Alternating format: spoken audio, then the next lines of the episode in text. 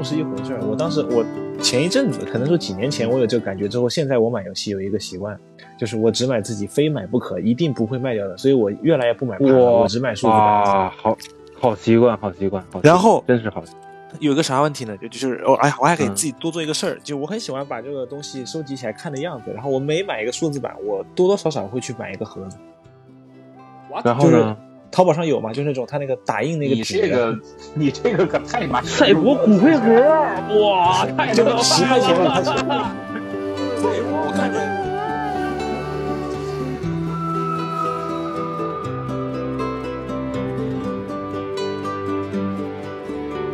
那就等上来，好吧，咱们先开始吧，啊，然后我跟那个做做一个对开始惊堂木。大家好，欢迎收听游戏章鱼啊，本期是一个常规的比较讲游戏的一个节目，本主要包括豆、蛋清儿、终极金刚和大铁。哎，我先做一个开场，咱们先这样，咱们今天呢先聊最近玩什么了，因为其实最近是新品节和这个下促的都结束，包括索尼也下促，对吧？其实主机都下促，刚为呃老任好我记得好像前阵子也是促销，就这是大促销季嘛。促销季刚结束，然后大家都买什么，还有玩了什么，然后最后再聊聊这个，因为这礼拜刚刚结束这个就是微软收购案，应该算尘埃落定了，咱们就是瞎瞎瞎聊两句，咱们以后可以再找时间呸！我呸！妈的，不好意思啊，不好意思，不好嗯，意思，不好意思。没事没事，然后咱先说啊，最近都玩什么？咱们谁谁先来？啊，那我先说，好吧？嗯，嗯，我我最近嗯，那咱按顺序，按那那咱们头像的顺序来吧，就是我、但七人动金刚和大铁啊。我这边的话，就是下促之后，呃下促之后就买的是这个战锤四十 K 的这个灰骑士。对，这正式名应该叫《混沌之门：恶魔猎人》啊，这是一个去年五月份发售的游戏，其实是一个去年游戏，今年我看折扣应该 Chaos Gate Demon Hunter 是那个吧啊，？呃，对对对对对，Demon Hunter 会骑士是那个吧？我记得。灰骑士那个，对你买了吗？操！我他妈我哎，我等着上上上主机呢。我现在大家也知道，我是我知道 GB 的奴。对，但是它好像评分不是特别高，好像玩的嘛，不好像评分不对，非常对不起帝皇。这就是我觉得，要说这个游戏啊，肯定是不是歼旗做的，就是纳垢做的，这一定不是这个，哎呀，这个这个灰骑士在里面弱的呀，你就难以想象啊。就主要敌人啊，就并不是说你的主要敌人就是打这个死亡守卫。啊，就是稍微科普一下，就是你这边用的是灰骑士，就是用的是这个星际战士。按理来说呢，你的敌人也应该是星际战士，对吧？你应该是纳垢这边这个死亡守卫这边，不是？哎，是死亡守卫我忘了，就是纳垢里边的这个这个星际战士，但其实死并不是，里安的对不？不不不不是他们，你知道吗？你的对付的绝大部分的，你对付的绝大部分的敌人都是这些什么邪教徒、僵尸，都这玩意儿。你要是碰上一个灰骑士，灰骑士不是专精反抗混沌的吗？呃对抗混沌的呀。是，但是呢，这帮邪教徒和这个呃叛乱叛就是叛变的这这帮星叛变的这帮凡人辅助军，就已经能给灰骑士打的就是哭爹喊娘了。哎，真不是开玩笑。我跟你说，真的不是开玩笑。你要是被两三个这个普通士兵给给你射射击了一顿之后，你你这也看不住啊，就是特别脆弱，完全没有这个设定里吹牛逼这灰骑士的感觉。首先从设定上吹牛逼，这灰骑士应该是星际战士中的精英中的精英，是吧？对，灰骑士是编号六六六的星际战士战团，对，他他是应该是马卡多直接，哎，是马卡多还是那个后来那个审判官呀？我忘了，是他直接创建的。这这大导师就反正直接弄的呗，哇，就就理论上应该是他们是既是星际战士，而且还精精通灵能，应该就是双料的这个这个牛牛逼人，对吧？理论上是这样吧？好像其实游戏里根本不是，你绝大部分时间你也使不出什么特别厉害的灵能啊，这就是加个小冲锋啊，多砍一下啊，就这样。然后呢，你也没有什么，就是你这个盔甲呢，也完全不像星际战士，随随便便这个邪教徒开两枪就给你打的不行了，啊，哎呦哇，这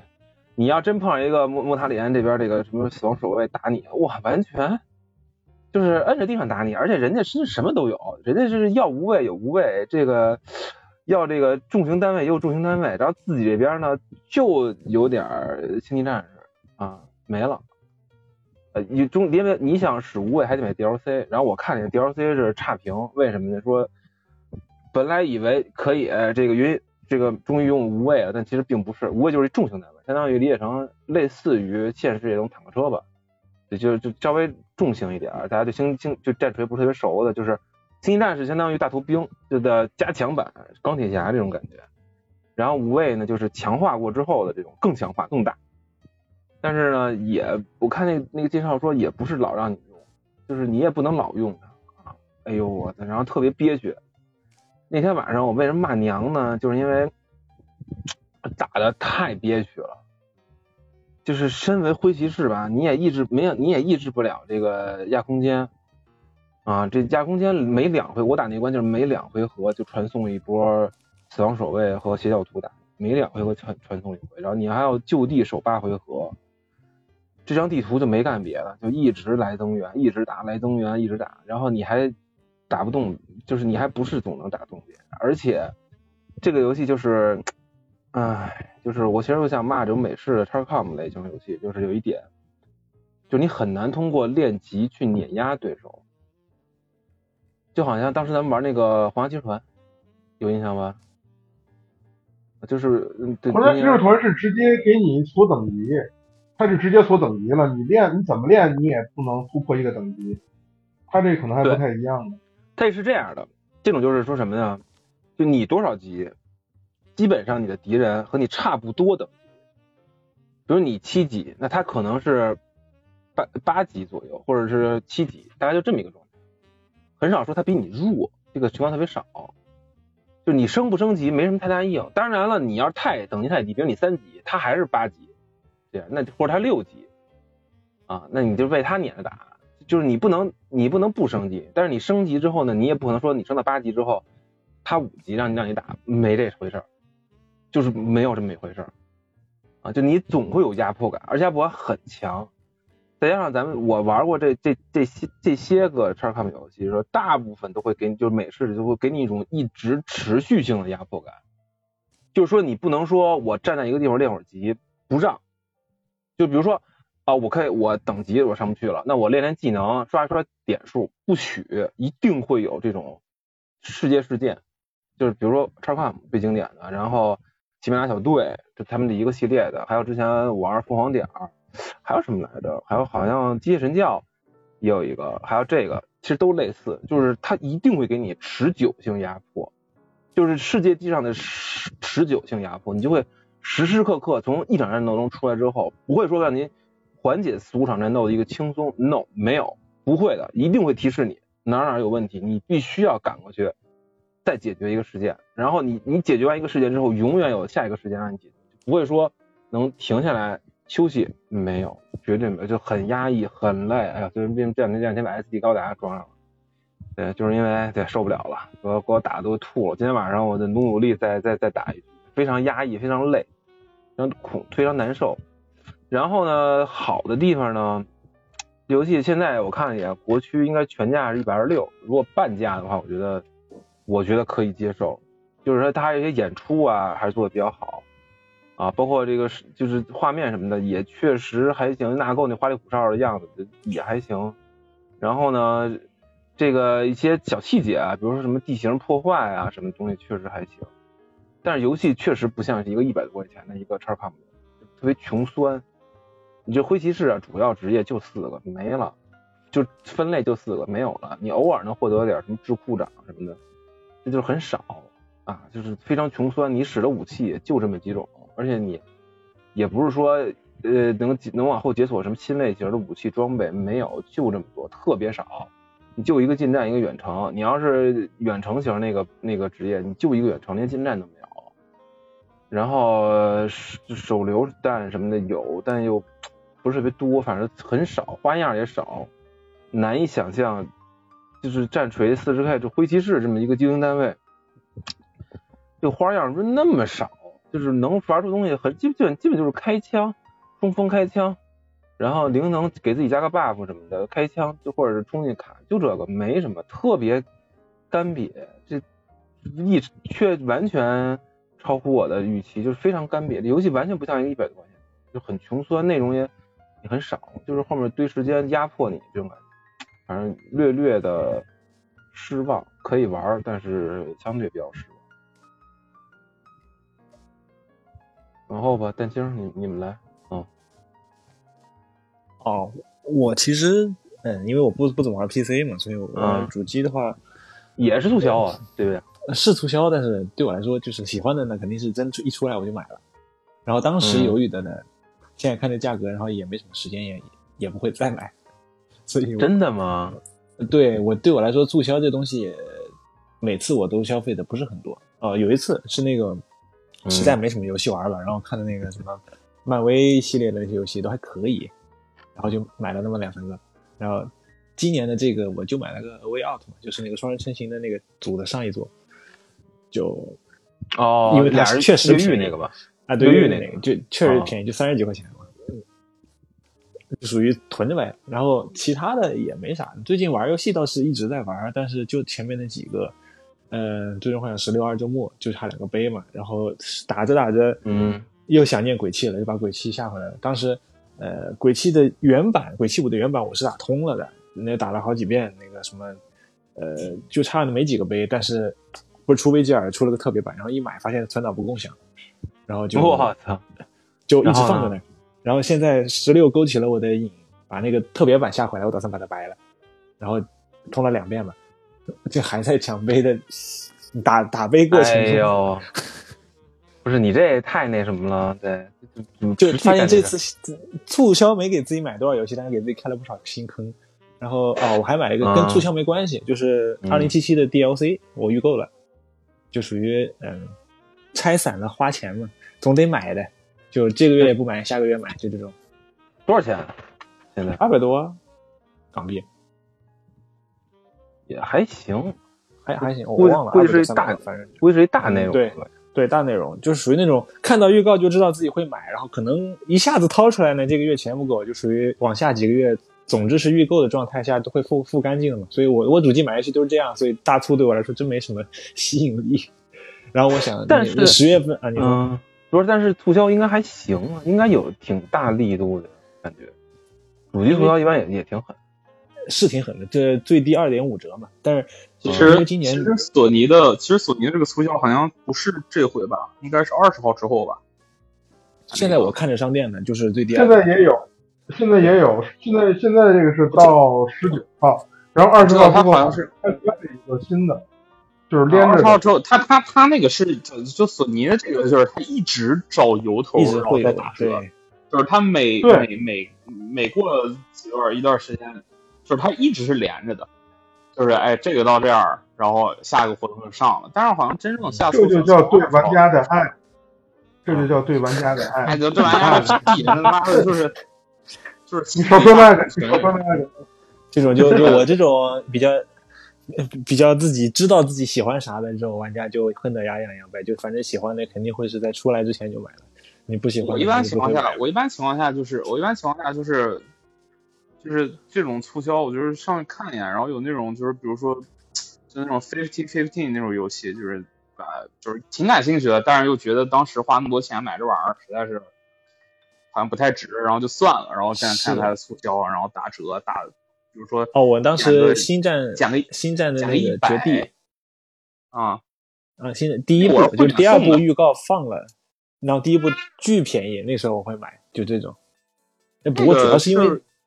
那个之前会免送过，直接我操，好吧，那我还亏了那么几十块。陨落的陨落武士团吗，是那个陨落武士团。对，对，送的送的。反正反正就是反正就是反正就是就上去看一下，然后他如果说比如说原来三三百块钱，然后现在打折打成一一百多了，我就考虑买一下。如果就是他还是三百多，然后打到两百九的这种的话，就就就算了，就再等等。反正就是索尼，你只要开会员就是对吧？那不买免费送。嗯，我上次主要推的是是那个。我上我上次长，推的是买那个买那个买那个 Alan Wake，买了五天之后，然后会面全部送，虽然也没有亏那不多少钱，就是这个月的吗？上个月吧，艾伦威是这个月的，我忘了，反正我就是我就买了五天之后，然后他就送，嗯我连游戏都没打，我现在在考虑要不要联系一下索尼那边，把这款给我退了。虽然就哦，对，退钱是不是特别麻烦？那邮件什么的。啊不我我不麻烦，我打个电话只，要你没有下载过就好，只要你没有下载过就好。对，只要你没哦有下载过，就就无所，就他就他就能给你退。可以的。不，主要是今年二三年大作又比较多，然后下半年都是 DLC 扎堆嘛。你像那个卧龙 DLC，它分到一直分到十二月份去了，然后那个呃呃赛博朋克也有 DLC，原子之心也有 DLC，就感觉光玩 DLC 个我都现在还你现在还不还有比如英灵殿的，还有还有英灵殿的，不是，比如还有英灵殿的 DLC 四个新娘幻景是吧？标准版卖三百八十八港币，惊了。嗯因为今年可玩的确实很多，所以就算那种也便宜了的，我也不会买，因为我知道买了也是没有时间玩的。所以，对，我买了，我预告了幻景，我挺期待这个。二零七七按照现版本，它 PS 五，我当时先买的 PS 版，因为我当时电脑不行，后来左等右等，它出不来好的，然后上了 PS 五的加强版，结果它那光追还是三十帧，然后实在一怒之下升级了自己的 PC 配置，然后体验过了它的那个技术力，就就还行，但是后来发现我还是喜欢用手柄玩。然后它最近又推出了那个存云存档可以共享，我第一遍通关是在 PC 上的，然后把那个 PC 的存档给它摁到 PS 上去，所以我的那个二零七七的 DLC 买的 PS 五版。其实我真觉得打起来确实差没差那么多，你除非在那里截图或者进去逛街，你会感觉光追很那个，真的玩起来其实还好的。然后我不是说开了很多坑嘛，然后我又开了正式学习街霸六的坑，我把它的那个单人模式全通了，甚至该收集的要素基本全收集完了，然后就开始觉得应该把那些师傅的等级都刷到顶，就是应该去练师傅的招了。他那个相当于是个教学嘛，就是你如果把师傅的等级，呃，熟练度全部都拉满，你基本上正常玩的话，你也特别熟悉那个角色。然后我自己还为此买了个 Hitbox，虽然他发货他要一个月之后，我不知道为什么，我操，然后就又又是开了个新坑。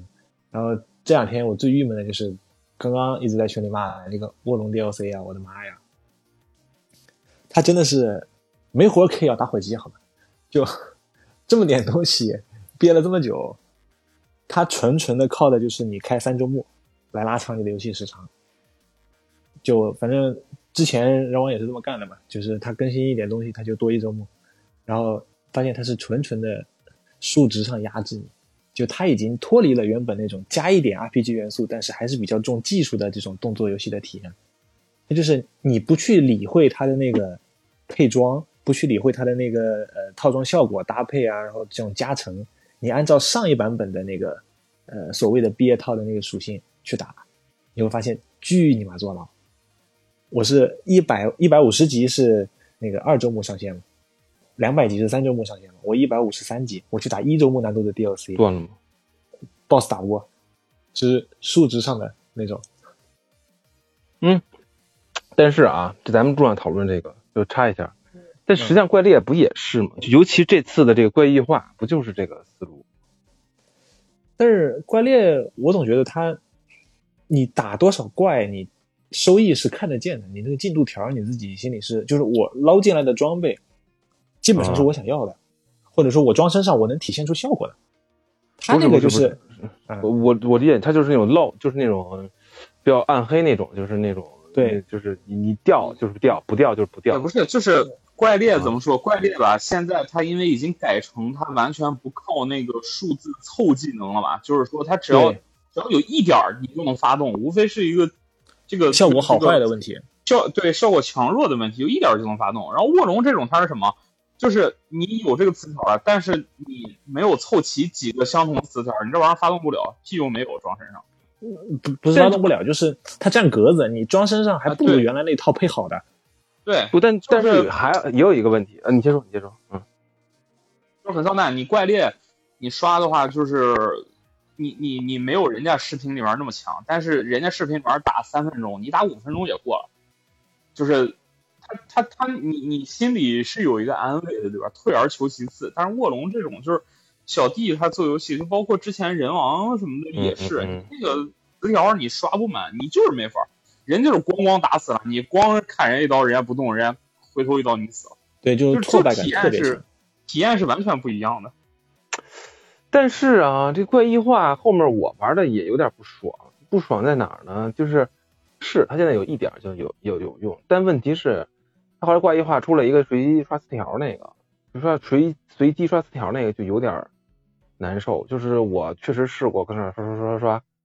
刷不出来我想要，而且还减防御力，等于减分但但是有就有一点，就是说嗯你把那个怪的装备做出来，防御力升满之后，你不去改它的技能，不去改它的词条，配上你之前刷出来的还凑合的护石，你去打现在这这版本最新的怪，你是能获得一个正常游戏体验的，大不了十五分钟嘛，对不对？不是大哥，我通常没有那么快速度，而且怪异化给我的感觉很就很不好，就是那种就是硬拉数值的，而且就是硬拉攻防力的这感觉，就是后面压力过大，就有有这种感觉啊。但是我的意思是，它这个嗯怪异化是你去刷这套东西，你才去走它那个强化版，去打它那些强化怪。就是你新 DLC 它出来，比如说出来一只蓝龙，你是可以打那只正常的蓝龙的，或者说就是它出的那只新怪，它不会直接给你丢给你一个怪异化，或者是老怪嗯换皮，嗯对，就是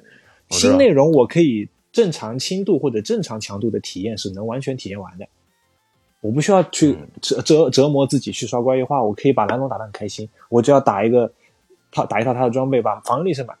对吧？按照我是就我可能说嗯不是十五分钟那么具体，就是你之前打这个怪多少时间，你新版本的装备做了一套防御力升满之后，你打他新怪一样这个体验，一样这个时间。嗯，卧龙卧龙就不一样，它就是新刷的东西，你不按照它那个重新洗牌来过，重新开荒的话，你上版本的东西就他妈是垃圾。那他这个就比较，呃，我不知道听听不清楚，他这就可能比较土的这种刷怪的游戏的方式啊，确实有点土，但是土的这土的就是有人玩呗，对就，就我我我我不满的地方在什么呢？它难度不匹配，就是它开了三个周末，我体会我体验它 DLC 的新内容，我当时是二周目强度，我去挑一个二周目难度的 DLC，我打起来比一周目开荒还他妈难受，就不正常。就是我可以不碰你那套东西，我用我上版本毕业的装备这个强度的，我打对应强度的额外内容嘛。我只是想你更新的东西，我想正常先体验一遍，做不到的。他那个 BOSS 的强度设计的就不行。这个东西我觉得呢是正常的，因为他在人王二里也是这样子的，就是你这个版本毕业了，你得打一周目的 DLC，然后你二周目的那个主线毕业了才能打二周目的 DLC，它 DLC 永远是往上一个 level 的，你不能一周目主线毕业了去打二周目的 DLC，这是不可能的。不不不是，我是二周目主线没毕业，但是是那种属于可以正常打，没有没有完全毕业嘛，但是要成型了，我打不了二周目 DLC。呃，我觉得也正常。呃，人王二就是这样的。他那个他那个，因为因为我我我最近的玩的他们组做的游戏是那个那什么嘛，是那个《最终幻想起源》嘛，不一样。你要打第一个 DLC，你就得先去，呃，你要打第一个 DLC 的话，因为你一周目不是通了，第一个 DLC 开放，然后你进去之后，你发现你根本打不了，然后就是你去要刷成二周目的状态。反正一共三个 DLC 是要把自己刷成五周目的状态，才能好好玩儿，要不然就别玩了，要不然人家就是一刀你就死了。就就他们组做的游戏就是，就就是这个感觉，就是无限刷气特别重呗呗。对，无限拉长你这个刷的旅程。而且我觉得他这次更新的，比如说典韦这个 BOSS，他就是呃强度上他故意拉高了，不是说数值，他的攻击欲望啊、招式恶心程度啊，就是奔着你二周目完全毕业的玩家和熟练度，他也算进去了。打这个怪，他要以前一样开荒的难度，所以对于那种完全没没有完全毕业来打，就会感觉跟本体的那个怪根本不是一个级别的强度。我反正现在体验是这种感觉，就本体没有一个 BOSS 比典韦这么恶心的。OK，那这个这这好像他们组据说就就这样，我我不太清楚啊。那据说好像就这个就是这个风格，嗯，对，可能就是让你觉得不太爽。没事儿，不行就不玩了。这个就有点逼干，你就难受。但是但是有确实有一些日日记的游戏就是就是逼你干，但是我我你要这么换换思思路想啊，就是干也有时候也会让你进入一种快乐，就是说，呃，我可以干别的，关关键就是他没法一没没法快乐的干呀，他就是你要走他那个，你就得先打工一段时间，你才能够正常体验他那个。你像怪猎，的时候我干的时候也是很快乐的，我觉得那是体验不同。就是难度曲线，它它它没没设计好，我觉得。你他是说那种你你要在低难度下狂打，还是说你得在高难度下狂打？你就必须得不是它那个，就是你要刷装备，它你幸运不拉满，你就基本等于开盲盒，根本谈不上 farm。你要 farm，你必须得把幸运拉满，幸运拉满，你身上基本基本上技能全部给你占满了，你就必须得穿着这一套专门用来刷的装备，去打那些你当时的强度打得过的副本，疯狂刷，刷到你出一些感觉能组起来的东西了，配一套，嗯，然后再去打正常的东西。就是你刷的过程是完全是在打工，知道吗？这刷的游戏是这样，就是就或者说，我从我个人来说，我还挺喜欢这类型。就是你你知道，现在我不我不说我那天把那 SD 高达买到，但是这些很老的游戏，一六年的一个老游戏啊。但是就是他一开始练级的时候是是没有什么方式的，就得一关一关一关一关重复打，或者是在某一关待着，可能某一关刷四五百遍，四五百遍不是四五十遍，四五百遍这种。然后他挺靠后，他这一年以后啊，可能是他出了一个，就是类似于呃，就类似于 DLC 一个补充关卡，但是不要你钱，就是补充关卡。有了补充关卡之后呢，你就是哎，当时还要不要钱我记不住了，然后你就可以进去打之后就是刷钱和刷经验值了，啊，但那个就非常枯燥，啊，就真的是非常枯燥，你就打那个相当于一个球，保龄球一样的东西，不说具体是什么，反正你就得来来回回来来回回刷那个东西。但是我就挺开心，我这我这两天就干就在干一件事，就是刷那个升级，刷那个升级，让旁边听一个战锤的一个，呃，就是最近讲石板的一大堆破事儿的故事什么的，我就很开心，刷了几十个小时吧。对我可能还就挺喜欢你你说的这个东西，就是你说这种刷子感觉，对，就有人真的是喜欢这样，就像你说那种，就幸运挂满，然后进去溜达进去。然后转一圈有没有装备？有就拿，没有就出门，然后再来。就属于纯开奖。我并不是在，就跟我之前打的那个完全不是一种体验，就专门去去摇奖去的，就这种感觉。是啊，但是暗黑这一类型主要就是摇奖，就扎这类型就是妖精。就比如说，比如说怪猎，我我是为了刷，啊我为了刷玉，但是我去打那个怪的同时，我也很快乐。或者说我刷到一些什么别的，就护石啊或者什么的，我还能往上装，啊是有有提但是升。暗黑和这种游戏，它还有一个就是体验上直观的不同是什么呢？暗黑摁一个键就行了，你刷的时候，你就他妈点那一个键就行了。你你卧龙这个这种人王什么玩起来，那手柄上下翻飞，我靠，搓的手指头疼。但你说完全不一样但你说我以前玩梦幻之星的时候，其实也是干这事儿，就是进去刷。我记得梦幻之星的时候，当时我我为了刷一什么武器，啊梦幻之星二无限吧，在 P P S P 上，然后最后有一个 BOSS，就是一个大猩猩，它它固定会有一个动作，好像就类似于但那大猩猩长翅膀，它有一动作好像先从一个什么就是飞起来，然后它飞起来之后，它就会它就会一会儿落地打你，一会儿飞起来，然后打你一会儿落地打你，一会儿飞起来打你。后来我研究了一方法，就是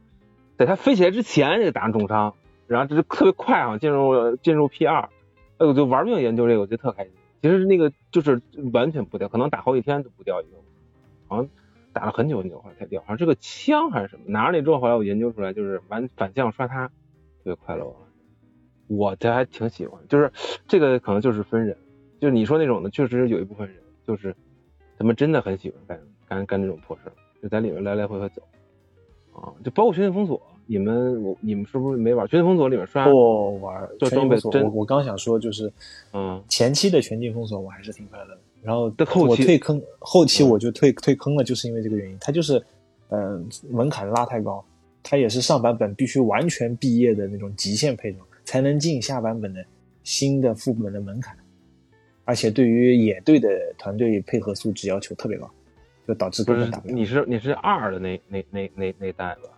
二的那个确实是，这个问题在它一代和二代其实都出现了。都出现了。但是末末期都解决这个事儿了，一代是末期裂损都抹平对，了。末期都解决，但是它中间那一段就是它它能够把范谷的错带放一遍。一代是裂损嘛，对，二代是国会山嘛。这国会山对难成什么样的？就正规你有有组织，然后上语音，你打也要打大概五五到七个小时啊，然后你调出来的装备还没有低保，它这个东西就就来取消了。对啊，后后来改了，改了。我就是我就是一嗯我就国会山呃一我就裂损就不玩了，二我国会山我就不玩了啊，然后我就没再回去过。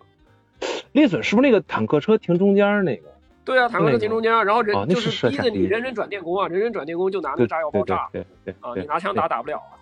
对，那那那那是那是有病，但是后来就改了嘛，那后来就变成了就是刷那个那个那个什么嘛，那个那个航空母舰嘛，啊，在航空母舰上刷甲板上刷那个，那我那会儿就特开心刷的，巨巨爽。但其实也是一天也不一定能出一个有用的东西，而且后面我有段时间就是一代到后面我已经无欲无求了，后来还还他妈刷，特别开心。纯野队，后来也可以纯野队刷，只要有一个傻逼选选治疗就可以玩，对，特别爽。哎，反正也可能是我的游戏时间也不像原来那么完整了，也不像原来那么那个。然后今年玩的又又多，所以可能对这个东西反而没有以前那么有耐心。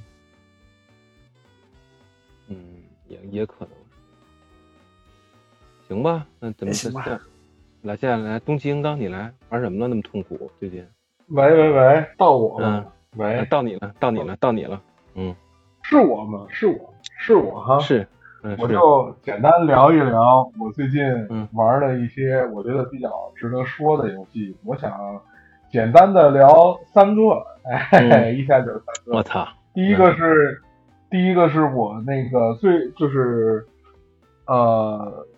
在这三个游戏里面玩的最就是最靠前的一个，就是大概是在七月整个七月中中七月上旬玩的吧，是这个《瘟疫传说安魂曲》，就是之前这个《瘟疫传说无罪》的续作，就是那巨不好玩那个是吗据说不行。呃，怎么说呢？就嗯，这个游戏吧，它明显是那种，就是它呃给你讲故事的需求就是比较大的，或者说是呃是所谓的剧情驱动吧，这这就是一个比较典型的剧情驱动。但是这个里面就有一个问题，就是嗯当你在一代的时候，你就是大家就是玩家能够带入到这个一代的这个剧情里面，能跟这个这个姐姐，就是这女主或者跟她弟弟共情的原因。嗯，对他能共情的原因，是因为大家不知道这个鼠疫是这个男孩儿是这个雨果带来的，大家只是觉得就是说他现在是是可能在被这个老鼠攻击或者是怎么着，就是并没有感觉说这个是他导致的。但是这个事儿在一代的结尾被说清楚了，雨果你的能力就是控制这帮大耗子，你的所到之处就是像柯南一样到哪儿死到哪儿，就是这样的。所以当大家知道这个，嗯。把他送走啊，把小孩送走啊。现在问题就二代就是给他送走，二代一一开始就是说我们现在要去哪哪儿给你治病，然后一开始治病，然后发现说我操他妈不行治不了，那得给你远远的送送走，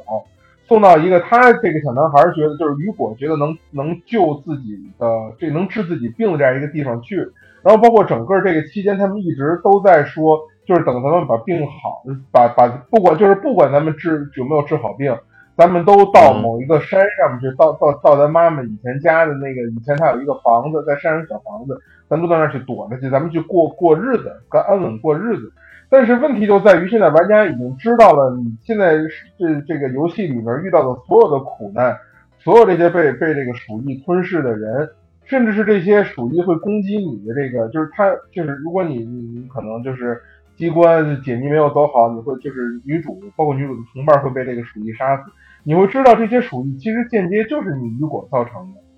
所以就没有办法再把自己带入到造成这一切这个苦难的这样的一个罪魁祸首身上，至少我是没法带入的，就是我没法说服自己，OK，我就现在就是这个鼠疫都是我带来的，我现在给自己治病。路上虽然把你这帮无辜的老百姓都弄死了，我也很抱歉，但是嘿嘿，我也没辙，就是我没法带入这个这个事儿，所以这那小孩我觉得就就做插一句，如果那小孩死了会怎么样？就是老鼠就乱跑了，是吗？如果这个小孩死了，这个这个被被称作这个是这样，就是之所以雨果他会能控制老鼠，是因为他他身上就是被呃，他身上出现了一种叫做马马库拉，叫马库拉的一个东西，或者说是叫他被马库拉控制了。然后，所以其实他是马库拉的这个宿主，呃呃，对，宿主。附附身吧。马库，拉在嗯。对他被马库拉附身在身上，所以如果没有了雨果，他会有张果、李果、王果，就是各种果。对他不是第一个被马库拉附身的人，而且在在整个游戏最后已经明确的说，就是明确他给了一个彩蛋嘛，已经明确的说了，我甚至感觉那是一个现代的故事，就是在就是一一代跟二代讲都是一三几年，就是十四世纪的时候的欧洲中世纪的故事，但是他最后那个彩蛋放出来之后，我觉得非常明显，这是一个现代的故事，因为它是，呃，我印象里它是一个，我能听见有有人的高跟鞋踩在地上的那种嘎嘎嘎的那边声音，所以就是那个他那个结结尾的那个放那个彩蛋，我觉得就是在说这个属于现在在在这个现代也已经复活了，就是马不是法国库勒在现代复活了。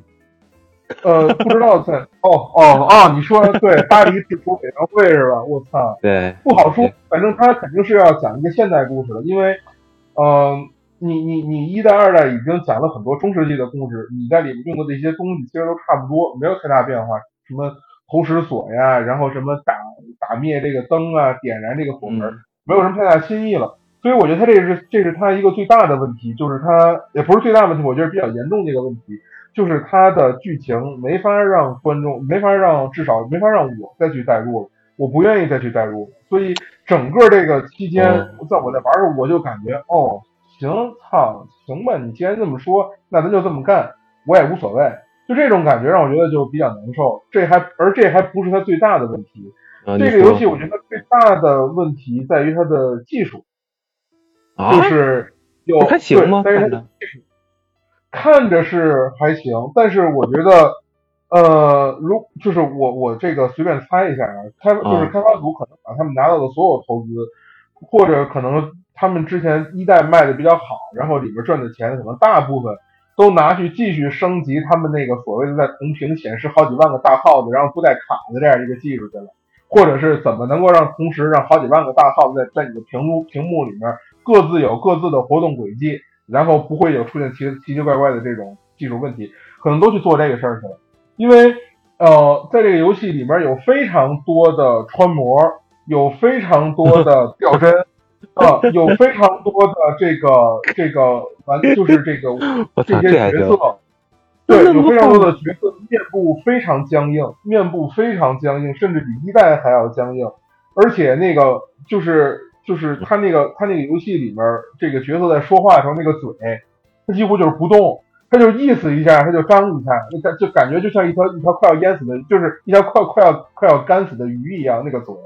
就在那儿抖，那儿抖抖了，我也不知道在那儿抖着什么，就是肉眼可见的这个游戏是非常的惨，就是看着真的就没像做完，就不像做完的给他拿出来卖。就是去年好多提名啊，我记得好几个我我。不知道，但是说实话，我从我个人玩的这个经历上，啊我觉得呃就很失望。我现在要找一下，我之前可能截了一些，呃，它这个里面有我觉得有有问题的一些图。我操，我他妈截了一个 G 的图，这游戏。我操！你这么想啊？嗯假你这么想，小孩就是阿尔萨斯，世界总需要一个巫妖王，是不是我操代入好代好代入了？是不是稍微缓解？哎，反正嗯，做北极可以吧，就行了，也可以，是不是？也可以。他最后确实甚至是有一个类似于、嗯呃冰皇王座的这样一个地方的，是有的。我操，那得还得到北极对。说实话，还是巫妖王。然后，对，反正这个游戏嗯就是、这是第二个问题嘛，就是我觉得它这个技术上，我真觉得出了很大的问题，就整个就是就是嗯卖相上吧，我觉得真的出了很大的问题。然后第三个我想说就是玩法上的，它跟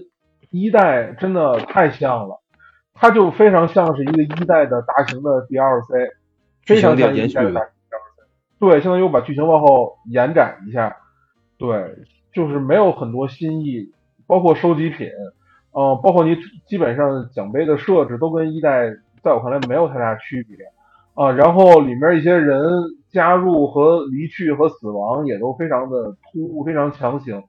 在我看来，就是甚至说实话，在我的感官，就是如果《瘟疫传说》没有安魂曲，就就只到无罪，就出一座，哇，那真的很棒。就是他会一直勾着玩家去想这个事儿，但是他现在出出来了，我就真的觉得太一般了，太一般，让我非常的失望，非常的失望。对，所以如果让我说的话，这游戏可能也就是个四五十分的水平吧，在我看来，我非常不满意。这游戏是我真金白银花钱买来的，大概好像是二百八十港币吧。我觉得二十八港币我可能能接受，二百八我觉得小骂街。确实有点所以对，这就是《为什么说》安魂曲吧，嗯、然后第二个我想说的是，我我就是一下午嗯玩完玩，就是把安魂曲的那个白金都做完以后，琉璃的杯之后，呃，玩的就是那个艾迪芬奇的回忆。呃，我我之前听过这游戏，但我一直以为它是一个恐怖游戏，我就一直没玩。温馨的对温馨故事，温馨故事，很温馨，我操，非常的温馨，非非常治愈。然后我玩了一下，我就感觉这个首先还是说故事吧，就是他整个就是一个人，就是这个艾迪芬奇这个人，他他在你耳朵边儿娓娓道来去讲这一个整个家族的这个非常不幸的这样的一些经历和遭遇。我觉得这个就是他每个人的故事都各有各的不幸，然后也没有那种很离谱、很突兀的，就感觉就就像是那种所谓的冥冥中可能是有一些家族诅咒在这儿，但是就他也是能够让你信服吧，能够能够说服你。然后这个，然后包括到最后，就是我会玩到玩到中后期，我其实就在会想，艾迪芬奇他作为这个芬奇家族的一员，那他会不会有事儿呢？而且我印象里，他一开始其实就翻开一个日记本儿，然后所以这个感觉就我玩到后面的时候，我就已经有一些这种不安，就会我会感我会害怕说他是不是他也出事儿，然后这是其实是他的一个在在走走之前留下一本回忆，然后有别人去看这个书，就看的这个日记，然后到最后一看，哎，还真是，我就会感觉，哎呦，就是就真的是有一种特别浓烈的那种悲伤在这个里头，真的是有，因为他这个里面每一个人，他们家族里的每一个人其实都很都很可怜，都很惨，所以就整个玩下来，这一下午玩玩下来，一就整个玩下来之后，确实是感觉是是有一些这个很很重的情绪在在就是就是被他传达的。然后这个先说剧情是这个，包括情绪感受，然后再就讲说这个玩法，嗯，这个玩法挺牛逼的，挺牛逼的，太牛逼了，真的太牛牛逼了！他在里面，包括那个一开始你你的那个变身，对吧？变成一个小猫，然后变成猫头鹰，然后变成这个鲨鱼，变成这个大怪物，这个我觉得就已经很惊艳了。然后让我觉得特最惊艳的应该就是他那个有一个 Barbara，他有一个那个应该是他的呃，应该是他。应该是他奶奶那一辈儿吧，还是他哪一辈儿？我不太记得。应该是嗯他那个，应该是他爷爷那一辈儿，就是那个 Sam 那一辈儿，有个叫 Barbara 的一个一个一个童星，一个小女孩，在她十六岁的时候好像就去世了，好像是我不太记得她是怎么，反正就去世。然后他是通一通过一本讲这个 Barbara 最后的是就讲她最后的这个呃人生时光这样一个恐怖漫画。通过在一格一格漫画之间去走这个画面来去讲这个故事，然后而且你是可以交互的。哎，我操！我觉得这个真的太有想象力了，太丰富了。这个确实，我对然后我印象是那个砍鱼那个，反正是最后了吧？哎鲨鱼那是最后的，那个是他，那个是艾迪芬奇的兄弟，那个叫什么呀？我忘了，反正是他是他的一个兄弟，是他的一个呃哥哥还是弟弟？一边是什么鱼，一个鲨鱼，一边是什么船在走。我我有点好好几年以前了，记不住了。对，他是有，他会控制在在游戏会控制这个船在的。然后他这一关，我觉得最就是你刚才说的这个这个这个有鱼的这个嗯他想象力的这个这个里头，我觉得最妙最妙的一点就是他就是你在整个他的那个想象的那个那个画面在进行的过程中，一直你要不断的重复把鱼把三文鱼从左边拿到右边来，然后切掉，然后把它往上推掉，把那个没有头的鱼扔过去，就是推到另外一个地方。他一直在重复这个特别机械的这个过程，我觉得这个真的太妙了，就是他没有让你直接去去看那个那个他想象里那个世界，或者是他或者是你就在在在切鱼，然后他通过旁白给你展示，他把这两个画面搁在一块儿，就真的感觉特别棒，就是就你仿佛就是这个有这个精神疾病这个人，你就在看他当时看到的那个画面，一个是他想象里那个那个他是一个非常伟大的一个国王的一个世界，另外一个就是他满手的血污在弄这个重复的机械的切这个鱼这个世界，就是那种冲击力感觉真的就是很强，真的很是杀了十年的鱼对是吧？心已经冷了。对。大铁的那个头像，操！对对对，大润发是吧？大润对，发。大润发。然后还有一个我我我印象特别深的就是，呃，因为这整个这游戏它的那种字幕，就是它的游戏出那个字幕，一直都是那种悬浮在天上，就是你朝哪儿走，它就出现在你的正前方的天上的这样一种形式。然后它这里边有一个关卡，呃，有一个关卡是，呃，是哪个呀？我我忘了是，反正是这个这个角色他的父亲，呃，是嗯二婚。呃二哦，应该应该是那个这个艾迪芬奇的爷爷，就是那个 Sam，他二婚、嗯第二次结婚的婚礼上，然后 Sam 的儿子不愿意参加他他父亲的这个第二再再次结婚的婚礼嘛，这个人之常情。嗯然后他现在一直在那玩风筝，然后他通过玩风筝把这个出现在天上的这些字幕的那些字儿全都串在一块儿了，全都就拿这个风筝把这些字儿哦都串在一起，然后弄成一个特别大的那种飓风，然后到最后拿着这就是这个这个嗯。拿着风筝卷着这些字儿，把这个这个这个整个会场上的这些桌子、椅子，包括最后那个帐篷，全都卷在一起。他就用他用这个东西来表现当时刮了那个特别大的风，然后那个风呃卷起了这个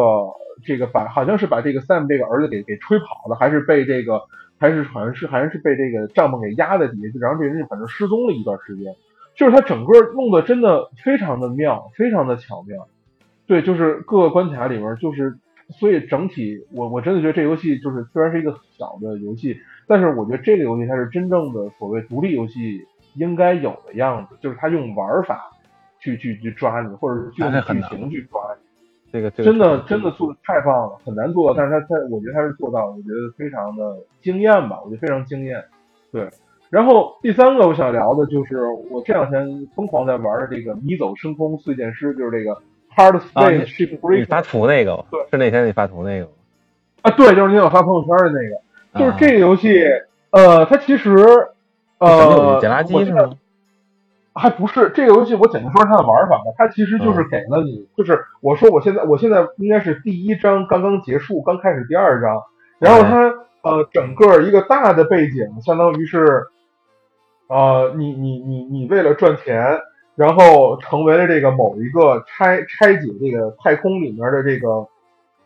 废弃的舰船的这样一个大公司的手下的一个这个雇佣工，然后你为了成为这个雇佣工，你需要你前期花了非常巨量的呃成本，就是你你就是你相当于你欠了这公司很多钱，你要先打工还钱，然后最后然后再才才能去赚钱，但是这样一个一个大的一个故事，就相当于这是它整个明面上这样一个一个所谓的就就剧情线，嗯。对，然后它具体的玩法呢，就是通过你现在能够得到的一些工具，比如说扫描仪，去给你看到这个船里的各各种各样的节点、各种各样的结构和功能，呃，个结构和这个物品，然后通过这个呃切割机把各个东西给它切开，然后通过抓钩把这个相应的东西就是送到这个不同的这个回收口里面去。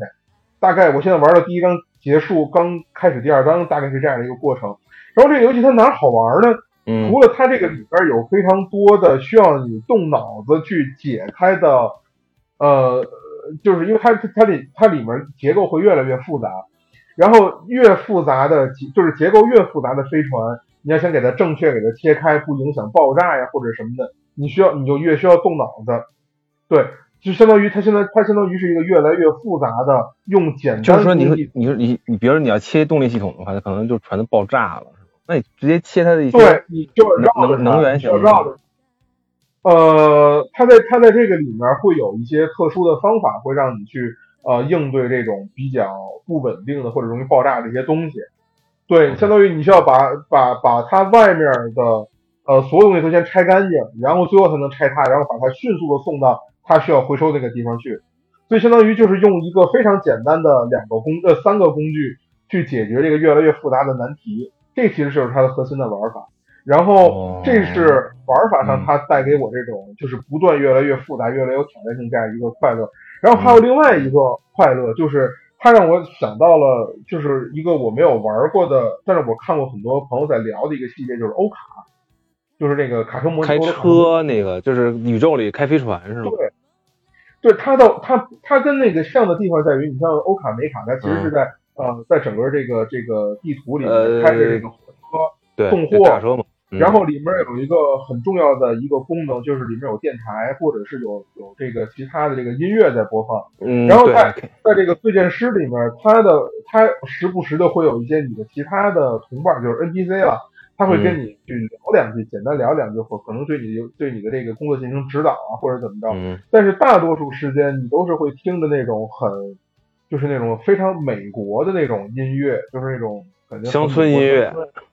对，就就是是就是那种一你就会感觉人大荒原干活，对对对对对，你就会感觉自己真的就像是那种在工厂里面一个人面对一个很庞大的机器，然后可以相对来说比较悠闲轻松的去啊、去解决，就是去去做完成你的工作，就是这种它其实是一个很惬意的一件事儿，在我看来。就是它非常非常的花时间，这个游戏非常花时间。我经常就是我拆到一半，就是我拆着拆着看了一眼时间，OK，现在是九分钟，我已经拆了九分钟，再看一眼时间六十三十九分钟，然后再看一眼时间已经已经可能七八十分钟、八九十分钟了，就是时间过得非常快，而且你是你会完全的沉浸在这个拆拆这个飞船这个这个这个过程里面，就是有这种很纯粹的很很民谣的的这种对对，非常纯粹，就会它其实是有一种让你就是有一种，就是在我看来，我跟我朋友也说，就是有一种这个净化心灵的这种感觉，就是真的是能会让你就是平静下来。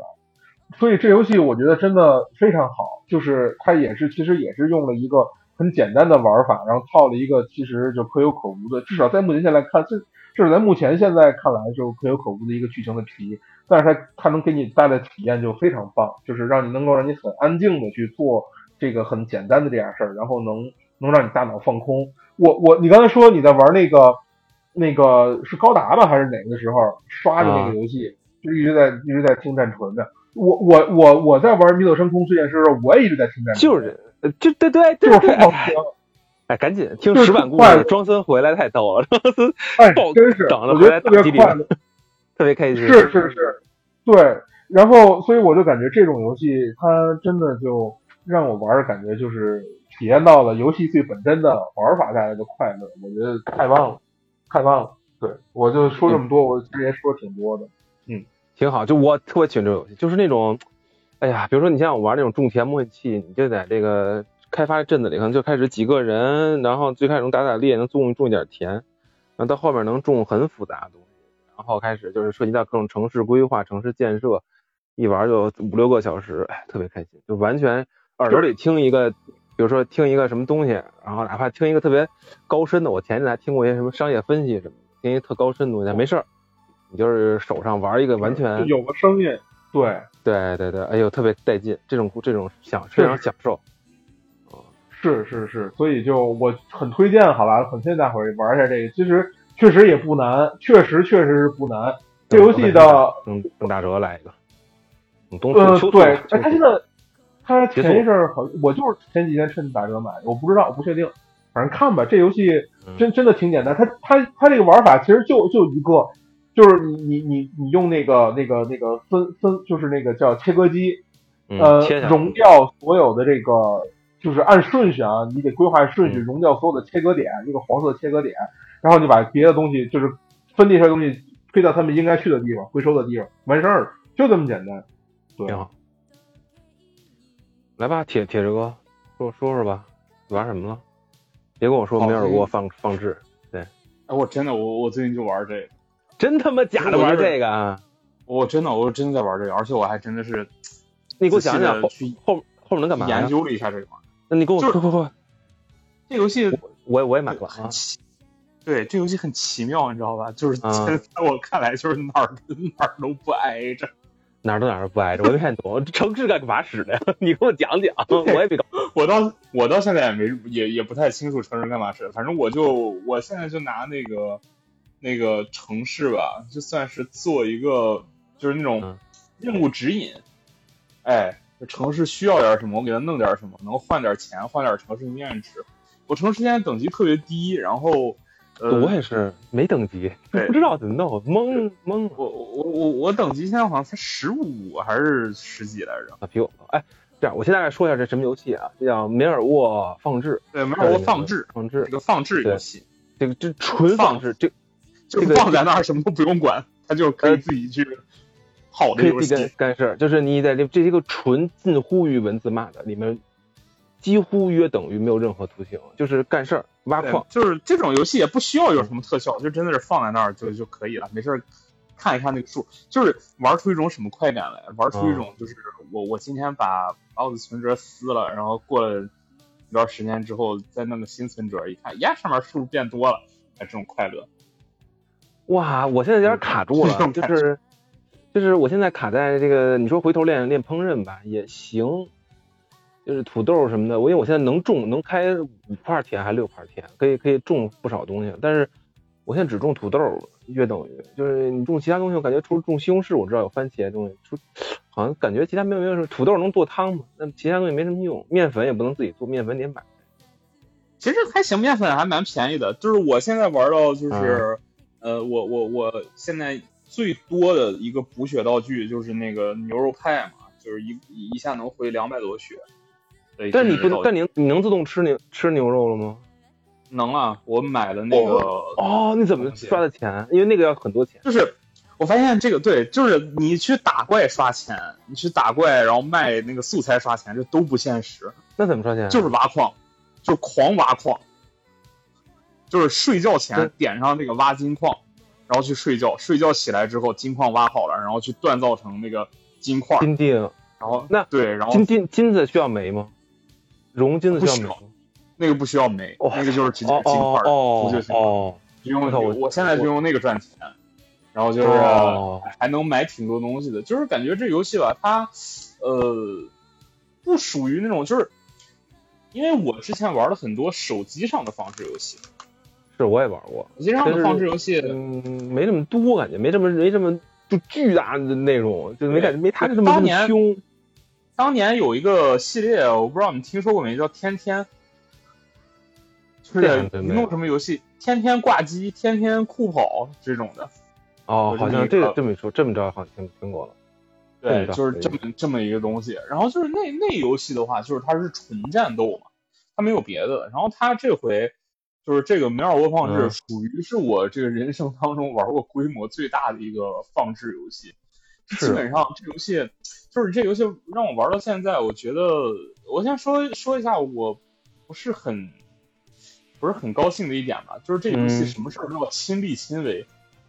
啊我不知道是我玩的问题，还是这游戏一开始就这样，就是所有事情都要亲力亲为。哦，哎有一个砍树，你就不能打怪；你去打怪，你就不能去烹饪。反正做每一件事情，你都得是让他完完全全认认真真在这干这件事情。烹饪可以，烹饪咱咱没解锁，烹饪可以，烹饪有一个啊巨贵的选项，就是叫打出来就哎这里那个就是很后期的事情了嘛，我觉对，得是。那打出来就做，它好像它那烹饪有一个主动烹饪和一被动烹饪，被动烹饪好像就是对你得先买了那个烹饪被动烹饪那个那个技能，技能，然后才能被动烹饪。对对对对对，你打出来之后自动做，打出来自动做。对，然后就是他你在玩的时候，就反正是这一块儿，就这个前期真的是一个需要很有耐心的一个过程，因为所有事情你都要等嘛。一星期吧，前期的，对前期的收入也不高，我我觉得就是你想玩的很顺很爽，你看到所有的数值就是都能有一个特别明显变化，我估计得两星期左右。我估计也是，现在还在我还在和什么二三十级的东西纠缠。然后对我也是，我现在最高能打那个，就是它不是有那个副本嘛？我副啊本最高现在能打第二个，因为我买了那个自动吃东西的东西，哦，那可以了嗯。我操，能打第二个？对能能能出能能出什么了？就是它出一个箱子，然后里面有金金有，就是反正我看最好的是有金金武器什么的，金金套装啊哇。哦，我操，那越过了。我现在能能做金金了，但是对，呃，我也能做精精金了，但是就是没有必要，我感觉没有必要，因为这个战斗它还有就是，所以说这个游戏它很很杂的一点就是它每一项数值都分的非常细，要提升啊，非常细，对，还有助技，就是都需要哦都需要助记就是都需要提升。对助技先把啊然后葡萄扔了，然后获得一个助技点儿，然后每次打的时候或自动祝福，但是我都没我都没练法器，法器就完全在我大脑里被暂时就是法器和弓箭都没有练，但是实际上它这个游戏里面还是有一个就是比较清晰的，就是三种就是法、远程和近战这三种东西的一个一个一个互相克制的那个表，它是有这么一个东西的，倒是确实。哦，但是就是、哦对我现在就是还是在研究，你就比如说它都有什么哦近战这块儿就有什么劈砍、有刺激、有防御这三种进攻方式，然后哪种方式啊代表什么，我现在连这些东西都没有弄出来武器不一样，你要是带斧子的话，你就选防御，对我我感觉是嗯，那个劈砍就是给那个什么什么刀用的刀用的，对对刀用的，反正就是标签我都没这就这游戏，对这游戏就是怎么能能能值得玩的那个点还挺多的，然后它的那个就真的是这种，我觉得是这种放置类游戏的一个呃通用的这么一个模板，呃让你感觉到很有成就的地方，就是看你那个树不停的往上涨，然后你去能能去更好的地点什么的，然后整个这个。整个这个情况也不用你操作，就是它不知不觉就变成这样。其实你下达的就是一些指令嘛，就是你去嗯合理的安排你的时间，就是其实它它跟那种 R R T S 游戏什么的，嗯，就是比较像，就是你有一个运筹帷幄的感觉。我觉得它是这这以天为单位啊，这这游戏对真的是以天为单位，对对，就它真的是，呃就幸好是它是一个放置游戏。它如果是真的是一个需要你实时操作的话，那太痛苦了。就幸好是一个放置游戏。我现在录节目，我就是那儿挂着，就打怪。我那对我那儿挂着，我那儿打牛呢，我想我想练一下那个。这个那个就是工匠系的那个，发现工匠系特别麻烦。啊第一个只有皮革啊什么，对它真的就是分的非常细。我觉得就是有兴趣的，或者是就是说，比如说你每天想给自己找一点事儿做，然后或者是就是想看这种东西，哎，你觉得挺高兴的，就这种放置类游戏有点兴趣，我觉得都可以试一下，价格还挺便宜。我买那个扩展的那个才嗯三十多块钱。哎，就嗯就说到这儿，我不得不再骂一下 Steam 这个转服这玩意儿，真是哎呀，转了吗？你转回来了？转了啊，转回来了？转回来了，牛逼啊！比我愣呗就愣刷，就那一下午就是愣刷。啊，愣骂他就是是吗？对，啊我不骂他，我不骂他，啊我发了邮件人家都不回我，就是但其实就是刷卧龙，然后我就是刷那个转服，就是 一会儿点一下那个鼠标刷新，一会儿点一下鼠标刷新，然后就一直刷，一直刷，一直刷，我刷的可能，反正我开始刷的时候天上也有太阳，然后等我刷好了之后，那儿出现哎这个转服的时，候，特别难，特已经别难。晚上已经晚上十点多了都。对我我也 一，直在那儿刷，玩半天 Steam 服务器，啊，是幸好是转过来。我希望 Steam 就和这个啊和这个索尼什么的一样啊，就是希望就是索尼微软一样，就是希望他这个账号啊就好弄一点，就是真太麻烦了。不是，其实是这样，就人家跟我，人家跟我就是客服跟我能给我逼逼半天，客服说了，就你别挂那东西，就你别挂魔法就行。这有一悖论，不挂魔法进不去。那客服也跟我说，对对，是你有是是，机会能进。对，就是不挂魔法，就是说不定你就进去了。所以我最后我就我就是我一开始刷这个东西的时候，就是呃不停的返回，然后发现到不了下一步了啊，然后关了整个 Steam，然后再打开，我发现连页面都打不开了，然后这么折腾来折腾去，最后到那个付款那儿，不是你能改那个地区吗？我点开那个东西的时候我说行，咱不动了，咱就在这儿愣刷，好吧？对，我看看能不能刷好。对我就是，我刷几个小时，终于刷进去了。我也刷刷了几个小时，终于刷进去了，就是感觉嗯挺超难。以后可以可以可以玩一些 Steam 独立游戏。我发现我电脑其实其实还可以，除了这个玩的时候声音有点大之外，就是还行还行。哎呀，我我我还买那嗯个，我最近好像是没买什么，没没买什么。没买什么？没买什么？要不咱们进入到最后的这个话题？我看小胖和老杨对进入最后的话题了。就是最后最后再再聊一会儿这个，就是哎，陆哥你说吧。就是这样，我先起个头啊，就是 F，就是这个微软和这个收购案，微软收购动视暴雪这个案子，终于应该是尘埃落地了。因为之前最大的两个障碍呢，一个是英国这边，英国这边反垄断机构，那 CMA 和这个，咱就说英国，不再说缩写，就是英国和美国各有一个反垄断机构，就说不行啊。英国理由是云游戏不行，然后美国的理由就是我我看了那个五天的，就是因为机壳上有一个人翻译了，就是前前两天和后三天的那个东西，我看了，就是主要的几个较真点，包括但不不仅限于，就是呃呃，就是叫第一个叫相当于就是中日报，就是这个使命召唤太牛逼了啊！如果没有使命召唤，索尼就不行了。这个我确实觉得，连法官也觉得，就是你法官就差点最后就要问出一句，你你们不能做一个和 COD 差不多的游戏吗？就差不多问这句话。然后再有一个就是，一定要把任天堂从这个大战中踢出去，就是说他的意思就是说任天堂不属于这个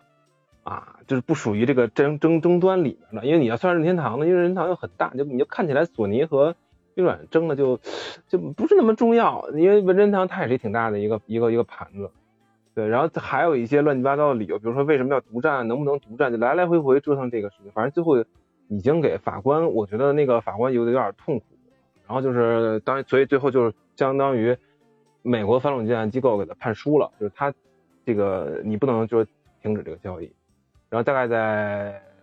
哎这就挺快十几分钟吧，反正不到一小时的时候，英国马上也说同意了啊。就美国只要那边一认输，英国就同意。这个真是华贵。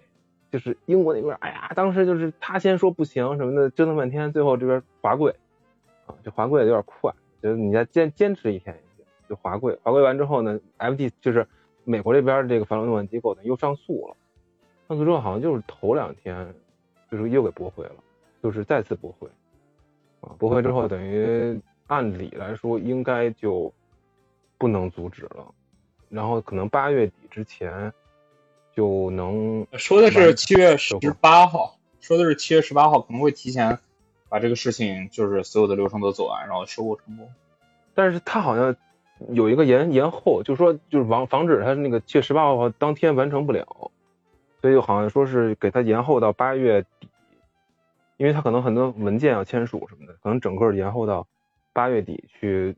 就完成这个交这个交易，就反正因为他这个涉及金额特别大，就将近七百亿美元。一个大交易，对，所以就是不可能一两天之内搞定，签文件可能还签一阵子，可能所以可能要到八月份，但是基本尘埃落定了，因为驳回他之后，好像对他这个美国这边的反垄断机构也有一个，就是你相当于就是交税的人突然觉得他不太爽啊，就是你们有点不干正事儿，有点这个期待，好像对他的这个这个好像是预算吧。有了一个降低，对，是这么一个状态。在英国那边就是还在提一个交易的方案，就是关于云游戏什么什么什么的，这个对对，就是关于微软怎么未来处理云游戏的啊。所以基本就算尘埃落定了，咱们可以先大概说两句，对，然后等结束之后，比八月份结束之后，咱们再聊这事儿啊。然后还是我先说，我的话就觉得。我能理解索尼在这些事情的要求，就是因为他确实也做过一些不干净的事情。因为好像我记得有一个版本的 COD，就是索尼的东西特别特特别啊，好像有一个特别的东西，就是他怕微软刚才给他做这种 COD 的阉割版本嘛。对，你自己做过脏事儿，你怕别人做脏事儿，这个对很在情理之中。然后他，而且他确实在钱上面确实不如微软，这个是要承认的。就是你从整个。集团的钱上应该是不行，你没有他躺着挣钱能力多，就是躺着挣钱能力多，就他有恐惧感，就是因为你完成这个大交易之后，那是不是得先把世家也收了啊？收了世家之后，那你就完全超级垄断，就成赛博朋克这种倾向，有没有这种可能？有这种可能性，但是我觉得就是在这个观点、这个观感上，就是给玩家的观感上，因为它不是一个。特别私下的这么一个兴趣，就不是一个你比如说只是公司级别的法务或者是财务去做这种争端的这个情况，你是一个摆在明面上给全球的玩家在看，就感觉索尼的这个公关上做的非常不漂亮，就是而且你这个几乎就只是在抓着 COD 一款游戏，然后就感觉好像你就索尼没有别的游戏了吗？是索尼离开 COD 就第二天就。死了，原神不行吗？收入就差这么远，就是还要你们家自己这些什么《最后生还者》《战神》，然后都不行，就跟不上。这收了棒机之后，棒机做不出来一个不错的游戏，这不也马拉松二？马拉松也在不也在做，感觉观感上很差。就是个人感觉就哇，有必要这样吗？就是对，这感觉起来你们现在是你们是索尼是这个头把交椅，怎么感觉这么小气？就感觉一种就是观感上很差，就非常非常不好。我原来对于索尼和微软这交易这种事情，我是其实觉得毫无感觉。我觉得，因为说实话，两边玩游戏我都不啊，我就都觉得不太行。但是后来越来越觉得，感觉索尼的这个现在这个掌门人不太行啊，我是这么看的。其他人有什么想法吗？小胖在了，小胖这不说两句吗？啊？没开麦，估计在家待着呢。铁哥呢？我说两句啊，我说两句啊，简单说两句。我操，开开 了 啊！突然出现，啊，突然出现，赶紧吧。我首先我觉得确实，呃，从那天的那个数据还是看出，就是 COD 这个产品确实它有这个左右市场能力，真的能左右很多人买，嗯，购买主机选择的这样一个能力吧。但是其实我觉得，就是微软真的志不在此。啊，就是说实话，他买买东视暴雪花那么多钱，他他就算比如说市占率能提高十个百分点，这不翻盘啊，就是对吧？对呀，他投入这么多钱，他市场占有率他应该，我觉得他应该有提升。你不能说就是啊，索尼说我就啊，我我我就就是就是不让你市场提升，你就是反正的。那问题是索尼在这个市场碾压级的。一个很很强势的地位啊，尤其是在欧美也是啊，也是遥遥领先 Xbox 嘛。对啊，都是啊。那我觉得就是有点没道理，说人家这个买 COD 就会垄断或者怎么样。但我觉得确实，呃，你说 COD，比如说 COD 以后独占，会不会对对这个这个微软有利？那肯定啊。但人家花那么多钱，人家有点点利怎么了？而且就是又不是调过来，就是你索尼要买 COD，然后把 Xbox。搞死或者怎么样，反正我我觉得这个是没什么道理。另外，我觉得就是你如果觉得 COD 牛逼，那阵地买了，把 EA 买了呀。对 对呀，他也但他也有一些其他，我觉得也有也有其他的可能性啊，对吧？就是你一定要靠着这个能赢或者怎么样。对对，戴戴斯是觉得这个事儿太小气了，太小气了，真真真的太小气。对对对，这个我就索尼有点小气了。就是 E A 大可以说你买我呀，这戴斯也可以啊，戴斯也可以做阵地啊，也可以刚一下。其实你看优秀的，对啊，那你你说这个包括这个 Apex 也很优秀啊，对吧？就是还是重生也行啊。对，还是有一些好的射击游戏在市面上的，也并不是说只有 C O D 一家独大的。虽然 C O D 很厉害？但是就说老实话，动视暴雪现在这德行，你你你你能相信他五年以后还能做出？特别牛逼的产品，反正我是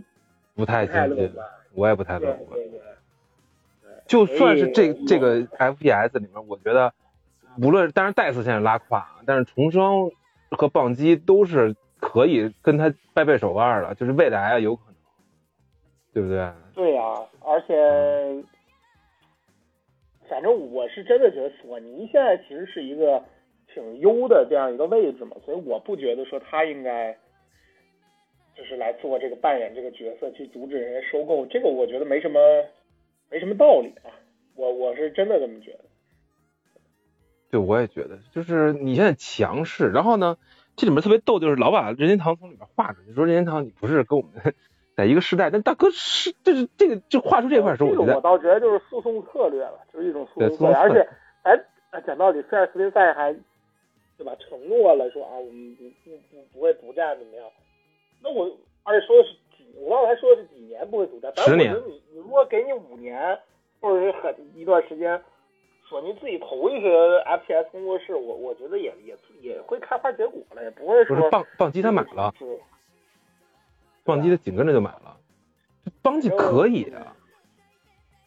哎，小气了，我就觉得这事小气了，干的就是搞得挺没劲的。对。就我就这些，我就我就想说这个，觉得索尼太小气。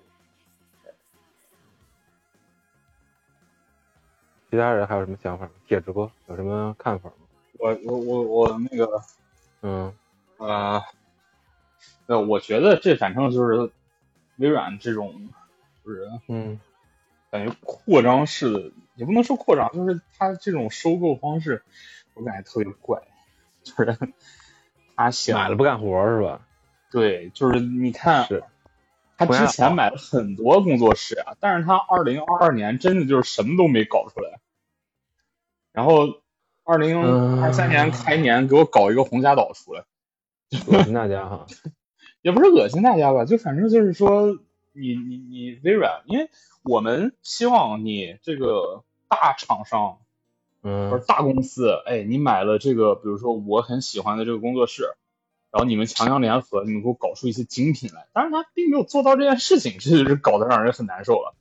这其一，然后其二就是说、我我并不觉得说是，嗯，他们这样做给玩家能带来什么特别好的利益。但是虽然大家都说什么啊，您这么赶紧买，大家都卷起来，但是我感觉并没有卷起来。就是你买你的，我看我我我干我的，我也不知道这这这这些厂商都在干什么事儿。反正，呃，嗯微软，因为微软，你看今年它在那个一呃就在那个夏日游戏节那会儿，嗯就是一三六月份六月份那会儿今年不是没有了吗？哎，嗯，对，就那会儿，他这回直接说说我们原来还说的是我们承诺，呃基本上我们现在放出来的游戏就是一年内就都能玩到。他们这回直接不承诺了，就是说啊，我们不承诺这件事情，反正就是有片儿你们看看就行了，就这种感觉，就总觉得就是说你们买这个工作室，他们干不干活啊？是是他们不干活，还是你把他们藏起来了？就这种感觉。我觉得啊我觉得也、嗯也不是一个好事儿。然后第三，我嗯就说说这个 XGP 这个东西，有点混，有点混。今年就是对，就是哎，说挺牛逼的 XGP，不是哎，其免实其实有点混，其实有点混。嗯，那也也不是说混吧，就是说很多游戏，就比如说，就比如说卧龙，你你是我们不不去讨论它究竟怎么样啊，究竟是为什么变成这个样子，但是就是你能肉眼看到，就是卧龙哎进 XGP，它就是这么一个素质，对吧？这呃啊又再提一遍红霞岛，对吧？这个也是那个那个 A 社做，他就是那么一个素质，并没有感觉，并没有感觉它这个东西的质量有提高。然后我我我相信这个微软，就是现在把嗯动视暴雪收购之后，这么大的一个交易，那这是七百亿美元，嗯、他进去之后，有很多人说是什么啊，XGP 马上就是什么《使命召唤》全家桶安排上，《暗黑破坏神四》免费玩儿，我觉得全，我觉得不可能。就这个东西，他不拿来去卖钱，真的，我我我觉得不太可能。就直接新作，比如说《使命召唤二十》《暗黑破坏神五》，就全都免全都免费，首首首日进 XGP，嗯我觉得不太可能。我觉得嗯，就算是微软的话，而且我们不说，就是最近微软嗯这个 XGP 还涨了一波价。实际上，他所做的这些决定，最后买单都是玩家。是，但是啊，我先说一下铁子哥，我说一下我的想法啊。就当时为什么觉得他买这些东西的时候，尤其他买杯赛的时候，就买 Jenny Max 的时候，我觉得就是玩家呼声那么高，可能因为你不是这个类型的玩家，或者你不是这个圈子里头的东西，你感受不到。就是他是有一种在重回过去的呃老艾斯们，就相当于就是你可以理解成就是一起。就是老黑岛时期，老黑岛就辐射这个时代的一些人，他走了，我我我知道嘛，我知道嘛，对他就是他走了，然后他就是变，就就是你看，你看，嗯，嗯、他买杯赛也好，那杯赛他买多少年了，到现在做出啥来了？OK，首先啊，他他他其实他当时在做的东西就是清空啊，然后呢，他对于买杯赛这件事情呢，其实这样是这样啊，当时概念不是说你买着马上要做，是这样，是这么，当时大家呼声高是因为杯赛手里有辐射，然后呢，但是呢，就是做这个黑曜石他们是没有黑曜石他们是真正的辐射的亲爹，但他们不手里没有辐射的版权。啊，这个我知道，他们不是搞那个搞成那个天外世界了天外世界了。对，就是说，当时的呼声就是，当时很快，当时那个呼，当然现在还在没在做，我们永远不知道。但是当时的呼声就是好，你终于重新 把那些老屁眼儿 集在一起，那么我我们是是不是可以再做一个哪怕是外传性质的这种就是辐射？我知道辐射四肯定还是做辐射四啊，哪怕做辐射五肯定也和辐射四这个思路嘛，你不可能再说再做回一个 CRPG 辐思路出来。但是给了你一个希望，对吧？然后呢，这个原来做废土的，这个更老的这帮老这帮老屁眼，其实相当于也被收了啊。当然他当然他们就说你被收，包括黑和黑曜石也是被收，就是可能原来活的就是能活，然后呢有收入，但不是那么稳。那相当于有人给你发工资了，这状态就是是不是可以但但是？但是你但是你这感觉就是，你看啊啊，好，我微软我现在要买杯赛啊，大家欢呼吧，你们以前喜欢的老 IP 都要复活了，复不复活不知道啊，反正是我让你们觉得是要复活了。OK，卖完了，然后嘞，呃，这个 XGP 啊涨价，咱们翻一倍价格啊，那些有你们想要的游戏出不出呢？再说吧，反正我想把价格翻一倍。就是这种东西是，就是就是挺不信任的。再再者说，这个天外世界什么的，对吧？你全你全平台你搞出来，你不独占，就是大家都开心，大家都知道你的。而而且好像天外世界出的时候，它还没有被买吧？嗯，还没有，还没有被买，就是、对，就当时出的时候就是说，就是我你什么，你爹教你做游戏，没在这对个世界是你爹教你做辐射，你不是对对对，确实是。而且而且我其实，而且而且这回，而且这回这个听证会里面不是也爆出来了嘛？说是微软，说是好像是说有一个很很大的，就是说买贝塞的理由是因为当时索尼想把那个星空转凭成空独占了，对，因为当时那个对谁幽灵线幽灵线独占过，对，然后微软直接买了。啊，但但但是这个就是说明这意思就是说，其实在他们买杯赛之前，星空就早就在做了，对，星这跟你微软也没什么关系，就就很奇怪。说实话啊，其实买微软现在做的这啊个事情更像是一种保，就是保护性购买，就是我为了，就是达到一个人无我有的状态，所以我就光光全就是买。我可以不用，但是你不能有。哎，对对对，就这种感觉。嗯然后买完之后就是，其实我觉得最终它不管是涨价也好，还是游戏 IP 的消失，或者是这个厂商不干活，就这就无论哪种事情，最后损害的都是玩家利益。那黑曜石干活呀，黑曜石那个假假象上古卷轴不也在做了，再交一次，一看一眼就看黑曜石他们做的游戏，就又叫他们就要自己再造造一遍轮子，对，又做一个你可能你可能没注意，或者说你可能忘了，他他也有一个像上古卷轴似的那个，就是我很早时候我记得我记得，对对对我打骷髅兵那个不是还，对，这回不是还那个出了个给？了一新片儿，就给了一新片啊，就黑曜石再啊、确实在干活儿，对，最后出来那个结果是什么样，大家谁也不知道。再看呗反正，反正这帮老他逼的水现在买的都这样，反正反正他现在买的这几个厂商，就是嗯出来的活儿，嗯、那都不是很好，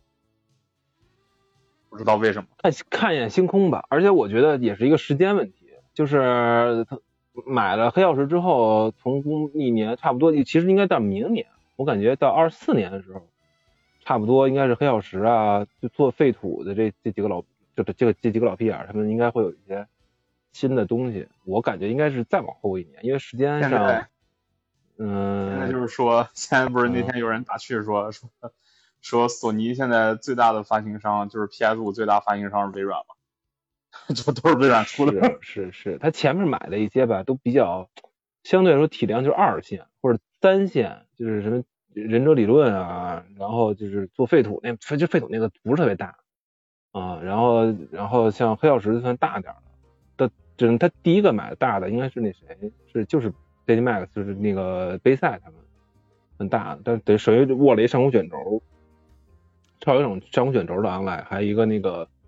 那个是其实也好游戏。啊，还有就是辐射七十六也算是，其实辐射七十六据说在他手里折腾成杯赛那个据现在，还据说现在更新的还行。还行，等于你看还是要买长线游戏，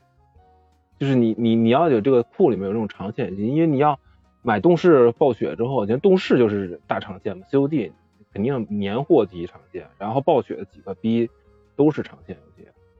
我觉得反正反正是反正我是觉得很不健康，我不太懂就是那商业上的事儿。我就是作为一个玩家来讲，我觉得这样就是其实挺不健康的。我的我开心的点其实就是一些老皮尔工作室相当于被救了一把，这个是我就觉得高兴。但是有没有成品和成品怎么之后的话，可以再等一。个老皮尔工作室，你觉得你觉得他收购动视暴雪，他是真想要暴雪吗？那不是暴雪非要暴雪在里面没办法，唉，暴雪要动视还是想要暴雪啊？想要动视和 King，暴雪是他妈附带的，这个渣渣，这个拖油瓶真的。暴雪的大意就是把暴雪的 IP 扔出去。不过啊，不过不过这个这一块结束之后，也爆了一些消息，就是说今年不是暴雪暴雪嘉年华嘛，现在也在爆料，就是说呃好像是星际三的开发在做了，据说是在做星际三的开发。然后还有一个就是之前暴雪有过一个，就是很早的那会儿说在做一个新的一个一个 IP，就是给过一张图的那个，那个什么泰泰坦，不是，就是一个看着像奇幻的什么的一个 IP，不是泰泰坦都多少年，十几年前的事儿，那都早就没有了。泰坦反正我就记得暴雪他想做新 IP，就是什么泰泰坦什么玩意儿。那你那消息都十几年那玩意儿怎么，着？守望先锋啊，泰坦已经变成守望先锋了呀，他怎么再变回泰坦呢？哦，是哦，是吗？？我我我不太我不太没没有太关注后面的事情。对对对，这后边还会有一个有一个反正说是暴雪我觉得是冒冒他现在险主题的，我觉得暴雪现在先别别别别别别说什么新 IP 乱七八糟，他先把自己办公室里面那一套摊子事儿搞清楚再说吧啊！对啊，你说你据东西也做不出来，有一个坊间传言是他在做就是 MMO 的星际，是我是我也听的是这个星际三，是这是这个不一定？是三，不一定是三，但是是啊，对对，下一个星际，下一个星际是吧？不一定是下一个吧，他可能是拿星际 IP 准备做一个 MMO，就是去接他在泰坦研发失败的这个烂摊子中得到的少许的那些经络吧。是，然后你点，然后你那个游戏出了之后，你点进去之后，然后发现有六十多个性别可以选。没有，实际上你玩魔兽争霸的时候是没有，魔兽世界的时候现在变成没有，就像台服好像就是，嗯，就是哎有吧，但是你能选，但是就这样，不会给你搁一大堆的。你实际上你不要听谣言，你要实际跑一下魔魔兽世界，没有，其实没有那么复杂。我跑魔兽世界那估计得是十几年前的事情了。是台我我再没有关服官服前我还进台服进了一下，就是好像还是有，但是他基本就不得不怎么提吧。啊，据说新版本还可以，据说十点零之后反正我我希望还是在做我希望。暴雪，我希望暴雪就是先先把他们自己办公室那一摊子事情搞清楚，别一天到晚游戏新闻不多嘛，那办公室新闻是真不少啊。确实，我觉得应该把暴雪这些激流先合并之后先处理处理。对，包括动视，动视真的就是一个使命召唤，就是每年做使命召唤。我但是我觉得使命召唤也挺皮的，因为我我我是今年回老家，然后在我的一个高中同学家，然后看了会儿那个使命召唤二十，它就是什么，就是画面越做越好，然后但是实际内容吧，感觉跟以前也没有什么大区别。它主要是现在挣钱应该是那个战区，那个那玩意儿是真挣钱。持续嘛，它那是它那是那是它持续的一个那个使命召唤，我感觉北美他北美单机已经真的已经不想做了，我操！但是每年都做呀。对对但是它那个质量真的就是你真的冲着去消费这个内容的人，你就根本就不想买。我第一次有这种感觉，就是他做二战，当时想着又回再也不会有，再也不会有二二战最好玩的是那个僵尸，就是它本 本身那玩意儿就是什么玩意儿，那是对他第一次就现在这个时代的那个二战的第一作，我当时还借着老杨的牌儿玩呢。然后那个剧情真的是，我操，美式政治正确，我他妈真的是服了。然后那个现在又新版的，不是又做了一遍二战，另外一个战场，结果就是 Do you speak 加那个什么 Japanese，绝了。我操，我都不记得我有牌儿。对，其实我想还聊聊这在我这个赛博消费主义，就我感觉我买的莫名其妙的东西太多了。是啊，操，赛博主义太强了，啊他瞎鸡巴买游戏啊！我也是，这个赛博消费主义这个东西就跟就就就是跟那个这个所谓的虚拟消费这玩意儿是有着很直接的关系啊，毕竟它刺激的是你那个那个叫什么蜥蜴脑，就是最不用考虑的东西的那一块儿。你点一个键完成付款了，要是哎真的手里给你塞上五百块钱人民币，你买的时候你可得考虑一会儿。让你去游戏店站那儿，你可得考虑一会儿。我当时在游戏店干店员的时候，那当时这个支付宝什么的还不是特别特别流行，尤其是在我们老家那边儿，就当时还没有完全流行开，大家还是拿现金，尤其是遇见一些对遇见一些年轻人什么的，就是那种二二十多岁的，可能刚发完工资，然后来买游戏，嗯，这都是我们当时好像是一开始的时候，我们还没办下来那个刷卡机之类的东西的时候，那都是现金交易啊！哇，那真的是小年轻儿站那放游戏那儿，哇，站站三个小时，可他妈精挑细选了。现在这，哎，一会儿告诉你百分之二十五 off，那就点一买赞立马购买。你这我也赛博是消费主义跟这个跟这个便捷支付啊，这是完全脱不开关系。哇，全战那战锤，全面战锤三买的时候也是没稍微哆嗦，嘣儿就点了。不是你想一下嘛，那个五百多块钱的那个游戏，你要是拿五张红色的，你就放手里，我操，这么多张呢？你摊开打个扇面，你都觉得好大面积，我操！你都不用说这，我现在交电费水费，我还是用现金。我拿着那电费水费去交的时候，我都能，我虽然那是生活必须，我还心疼一下呢。你就不用说，你就不用说你三五百块钱买个游戏了，真的是他这个所谓的赛博消费主义啊，这跟这个虚虚拟支付这玩意儿这关系太大。对啊，这这次下促我我买了一二三四五六七八九十十一十一个游戏，什么玩意儿啊？买什么了？就是忍龙的忍龙的全套，地铁的全套，然后买了三个小游戏，然后把那个忍者神龟买了，然后还把里尔也买了，一共花了个九百，差不多。啊！而且啊而且对，而且真的是，而且真的是你，尤其是你用虚拟支付方式、线上支付方式去买这种就是没有实体的东西，你的那个手啊根本管不住，一看哪个都贼便宜。你试试你买的是，你会去试试你买玩？的是实体，你买的是实体盘，那就是完全不一样了。嗯，嗯而且而且关键是你买游戏呢，它不会马上给你快感，但是你给游戏氪金呢，它可能马上就给你快感。反正虚拟支付确实是一个不太好的东西，所以这不是我前段时间又看了一遍那个搏击俱乐部嘛，我就深有感触。啊，我 我我哎我问你那天个问题我那天刚跟我老地铁婆看了一遍，你你买两个人了就玩聊了一下这事儿。呃，可能不会非常认真的玩，但总但总观会运行一下的吧。我现在在干一件事情，就是 去找那些我库里面从来没有运行过的游戏，然后我进去看个半个小时或者一个小时。但是最近确实没有空啊，这两天反正就是有空的时间都用来睡觉了。不是有有没有空是一回事儿。我当时我前一阵子，可能说几年前我有这个感觉之后，现在我买游戏有一个习惯，就是我只买自己非买不可，一定不会卖掉的，所以我越来越不买盘了，我只买数字版。哇，好好习惯，好习惯，好习惯然后真是好习有个啥问题呢？就就是哦，哎呀，我还给嗯自己多做一个事儿，就我很喜欢把这个东西收集起来看的样子，然后我每买一个数字版，我多多少少会去买一个盒子。然后呢？淘宝上有吗？就那种他那个打印那个你纸，这个你这个可太妈赛博骨灰盒，哇，太就十块钱五了！块钱，就是对我我看见我操！就是一辈子的这种盒子，我就知道我有多少游戏。然后就我太阻止我那种，因为我之前买过什么，你知道吗？就是我问老杨的系列，就是呃，嗯刺客信条高清爱爱奇奥合集，就是兄弟会二和那个什么，就是那那那三个，然后还有那个什么其实呃生生化奇兵合集，就这种就是有名的游戏，但是我哎，觉得啊，你说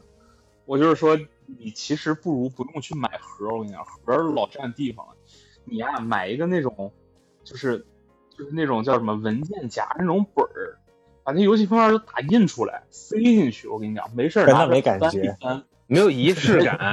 没有那仪式贼有那。贼有感觉，那贼有，就是对于我来讲，那贼有感觉。你知道回到什么时候吗？回到小时候去买那个 PS 二租碟的时代，盗版盗版游戏盗版碟，哪有我知道盒啊？哪有盒？全是那玩意儿。我就拿着翻，哇，贼高兴，就是，就就是那个纸对折，把盘放里面，拿个塑料袋上，哎，对对对对对，就盗我们当时版盘那个包装上，对我们当时，我们当时都，我们当时都没有，就是有的店都没有这个，有的店就是后面那盘落落的跟山一样，然后就是给你一个本儿，你要哪个，你跟我说。然后我大一的时候还拿出来我大一的时候还是玩 PC 都是买那种就是五块钱一个盘儿，就是那一张纸里面一个塑料袋里面加一个光盘，就这种包装的，那种盗版的嘛。后来我我我我 PS 三时代，因为 PS 三它嗯当时数字版没有普及，然后就是没那习惯，而且它也就是它那个内内存可能就是给你以前 PSP 的时候玩是给你存存档的，被中国盗版游戏玩家就变成存游戏的。然后 PS 三感觉它也不是特别推行这个，还是以光盘为主，所以我 PS 三时代倒是有这么三十二三十个一排，就像书一样可以堆满。然后 PS 四前半期我也是这样子的，后来我就发现，真正的大作不是 PS 四生命后期都会出嘛，然后发现我啥都不剩，我除了打开我的账号我能看见之外，我啥都不剩。而且这种像战神四啊这种东西，那我就出于收藏或者说看着心里开心的那个冲动去买了之后，发现这还挺有意义的，就真的给一个自己买游戏配个盒子，十块钱。哎呀，本期标题定了：下波消费主义和骨灰盒。行，就真的，而且而而且特操蛋，而且特操蛋还有一个什么事儿？嗯而且特操蛋还有一个事儿就是国内这边就是淘宝的一些渠道，它会扣特点。啊是啊，哦对对是会啊，游戏是会啊。对你游戏是买回来，尤其是那实体特点，就扣的特凶。我这两天我之前不是在群里说嘛，我找到一个网站叫两两千放，不知道你听说过没？嗯，卖这个的是吗？对一个香港那边的直邮的这么一个网站。不，这事现在还有吗？现在不是信息都这么透明了，玩家都知道呀，有啥特点？有发过来没有？我就这么跟你，说我就这么跟你说，就是它的价格虽然是正价，就比如说，呃，漫威蜘蛛侠二是五五六八吧，好像是，嗯，他那儿也卖五六八，就是实体盘五六八，然后那个数字版也是五六八。但是它那个特点是什么呢？一本漫画，一个钥匙扣，然后一个服装 DLC。你在国内，你可能四九八能买到，但是 漫画跟钥匙扣就 绝逼没有啊，。你这这个特点，那确实。对行吧，这个咱们留以后吧。盗版游戏这个。对，咱留以后吧。我跟你说，盗版游戏这个这个可以给你们，我你们还没有经历过一个就是卡带时代，给给你讲这个我经历过呀卡带对我卡带对牛逼的，回头吧泰，山啊，不是回头回头泰山，啊，回头咱们咱们咱们我受不了这个事儿。对吧？今今今今儿咱们到这儿吧，好吧？行，好，行，就是一个观点说躺躺回去